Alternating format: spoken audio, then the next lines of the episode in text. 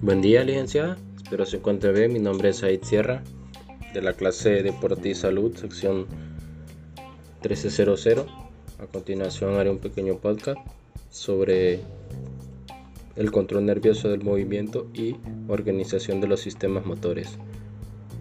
Para entrar un poco en contexto sobre lo que es el control nervioso del movimiento, eh, es realizado en el sistema nervioso, es un movimiento involuntario que interviene exclusivamente de la médula espinal. Podemos mencionar también es un movimiento voluntario que participan estructuras eh, superiores eh, del sistema nervioso. En el encéfalo, para ser más eh, específico, de la corteza cerebral, también los ganglios basales, trocoencefálicos y en el cerebelo. Podemos mencionar lo que son las clases del movimiento. Eh, los movimientos según su complejidad y el grado de control, eh, ya sea voluntario, se, se dividen en dos que son los movimientos voluntarios y son los movimientos de reflejo. En los movimientos voluntarios tenemos lo que son es un propósito, un objetivo. Tenemos eh, un movimiento que podemos aprender, un movimiento que podemos mejorar, un claro ejemplo podemos eh, poner eh, un salto, digamos, eh, mejora la saltibilidad o, un ejemplo más, más concreto podemos mencionar lo que es en el fútbol un, un, fundamento muy básico que es ser la recepción. Son movimientos voluntarios que nosotros podemos perfeccionar. Y en los movimientos de reflejo tenemos eh, los que son rápidos, los que están de, eh, controlados por los eh, estímulos que lo provocan, por ejemplo, el estímulo del dolor.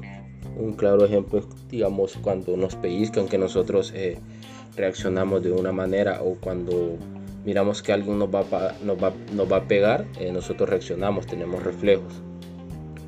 Estas clasificaciones eh, se dependen de, dependen de los músculos, que como se clasifican según su movimiento, porque también tenemos eh, los músculos, digamos, por ejemplo, en el brazo, que tenemos lo que son los flexores, que podemos hacer movimientos flexores y extensores, también tenemos lo que son los agonistas y los antagonistas, tenemos los movimientos que son los mediales y laterales. Un claro ejemplo sobre lo que son los músculos eh, mediales, que son los axiales, eh, estos eh, son los responsables eh, del movimiento del tronco. para ser más exactos, la postura. También tenemos lo que son los músculos proximales, que son los que controlan ya sean la parte superior, que es el hombro, la pelvis, el codo y las rodillas.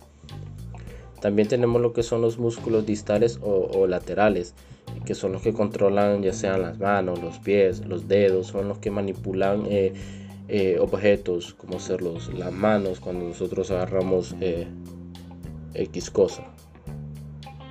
Todos estos movimientos son causados de la médula espinal, que es la médula espinal, el nivel más bajo desde el punto de vista jerárquico.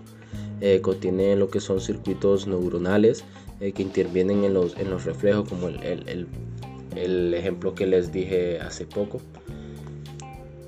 En la organización eh, de los sistemas motores podemos proseguir con lo que es en la localización en el asta ventral de la médula espinal eh, de los somas de las neuronas. En ellos podemos encontrar lo que son los músculos flexores, que es en el dorsal, y en el ventral tenemos lo que son músculos laterales, músculos eh, extensores, músculos mediales. Eh, los somas están organizados especialmente según el músculo en el que lo inerva. Prosiguiendo tenemos lo que es el tronco del encéfalo, donde se da la formación reticular, donde se da el culículo superior, donde también podemos encontrar lo que es el núcleo rojo, también podemos encontrar lo que es el núcleo eh, vestibulares, laterales y mediales. En, el, en, este, en esta parte, en el tronco del encéfalo, eh, integra la información vestibular, visual y auditiva.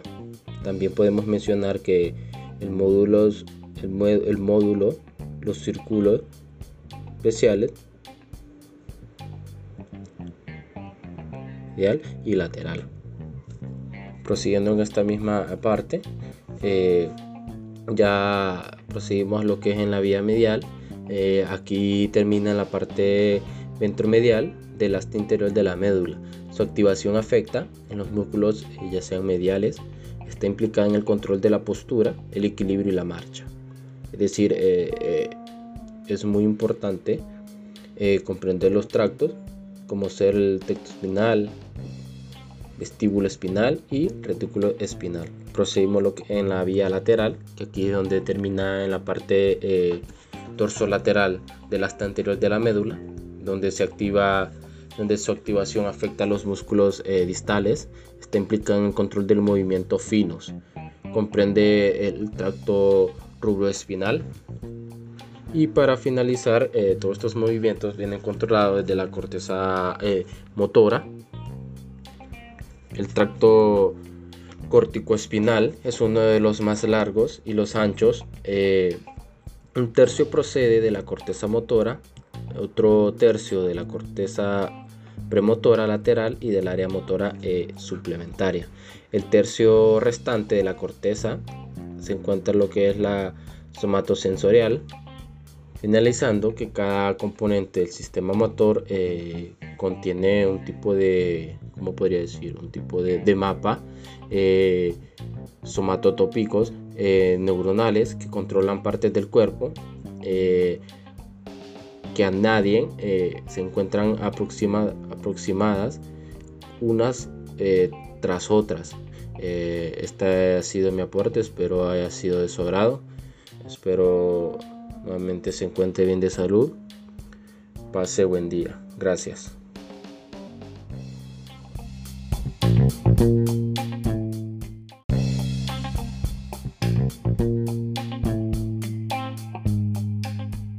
Buen día, licenciada. Espero se encuentre bien. Mi nombre es Said Sierra, de la clase de Deporte y Salud, sección 1300. A continuación haré un pequeño podcast sobre el control nervioso del movimiento y organización de los sistemas motores. Para entrar un poco en contexto sobre lo que es el control nervioso del movimiento, eh, es realizado en el sistema nervioso, es un movimiento involuntario que interviene exclusivamente de la médula espinal. Podemos mencionar también es un movimiento voluntario que participan estructuras eh, superiores eh, del sistema nervioso, en el encéfalo, para ser más eh, específico, en la corteza cerebral, también los ganglios basales, trocoencefálicos y en el cerebelo. Podemos mencionar lo que son las clases del movimiento. Eh, los movimientos según su complejidad y el grado de control, ya sea voluntario, se, se dividen en dos que son los movimientos voluntarios y son los movimientos de reflejo. En los movimientos voluntarios tenemos lo que son es un propósito, un objetivo. Tenemos eh, un movimiento que podemos aprender, un movimiento que podemos eh, mejorar. Un claro ejemplo podemos eh, poner un salto, digamos, mejora la saltibilidad o, un ejemplo más más concreto podemos mencionar lo que es en el fútbol eh, un, fundamento muy básico que es ser la recepción. Son movimientos voluntarios que nosotros podemos perfeccionar. Y en los movimientos de reflejo tenemos los que son rápidos, los que están de controlados por los estímulos que lo provocan, por ejemplo, el estímulo del dolor un claro ejemplo es, digamos, cuando nos pellizcan, que nosotros eh, reaccionamos de una manera o cuando miramos que alguien nos va a, nos va, nos va a pegar, eh, nosotros reaccionamos, tenemos reflejos. Todas estas clasificaciones eh, se dependen de, dependen de los músculos, que como se clasifican según su movimiento, porque también tenemos los músculos, digamos, por ejemplo, en el brazo, que tenemos lo que son los flexores, que podemos hacer movimientos flexores y extensores. También tenemos lo que son los agonistas y los antagonistas. Tenemos los movimientos que son los mediales y laterales. Un claro ejemplo sobre lo que son los músculos eh, mediales que son los axiales. Eh, estos eh, son los responsables eh, del movimiento del tronco. para ser más exactos, la postura. También tenemos lo que son los músculos proximales, que son los que controlan ya sean la parte superior, que es el hombro, la pelvis, el codo y las rodillas. También tenemos lo que son los músculos distales o laterales, que son los que controlan ya sean las manos, los pies, los dedos, son los que manipulan eh, eh, objetos como ser los, las manos cuando nosotros agarramos eh, X cosa. Todos estos movimientos son causados de la médula espinal, que es la médula espinal, el nivel más bajo desde el punto de vista jerárquico. Contiene lo que son circuitos neuronales eh, que intervienen en los, en los reflejos, como el, el, el, ejemplo que les dije hace poco. En la organización eh, de los sistemas motores podemos proseguir con lo que es en la localización en el asta ventral de la médula espinal eh, de los somas de las neuronas. En ellos podemos encontrar lo que son los músculos flexores, que es en el dorsal, y en el ventral tenemos lo que son músculos laterales, músculos eh, extensores, músculos mediales. Eh, los somas están organizados especialmente según el músculo en el que lo inerva. Prosiguiendo tenemos lo que es el tronco del encéfalo, donde se da la formación reticular, donde se da el culículo superior, donde también podemos encontrar lo que es el núcleo rojo, también podemos encontrar lo que es el núcleo eh, vestibulares, laterales y mediales. En, el, en, este, en esta parte, en el tronco del encéfalo, eh, integra la información vestibular, visual y auditiva. También podemos mencionar que el módulo, el módulo los círculos especiales y lateral. Prosiguiendo en esta misma parte, eh, ya proseguimos lo que es en la vía medial. Eh, aquí termina la parte ventromedial del asta interior de la médula. Su activación afecta en los músculos, eh, ya sean mediales, está implicada en el control de la postura, el equilibrio y la marcha.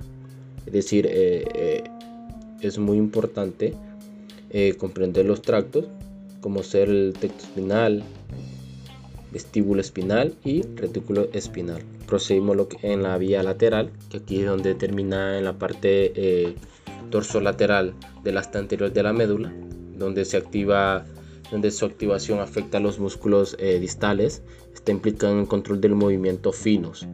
Comprende el tracto rubroespinal.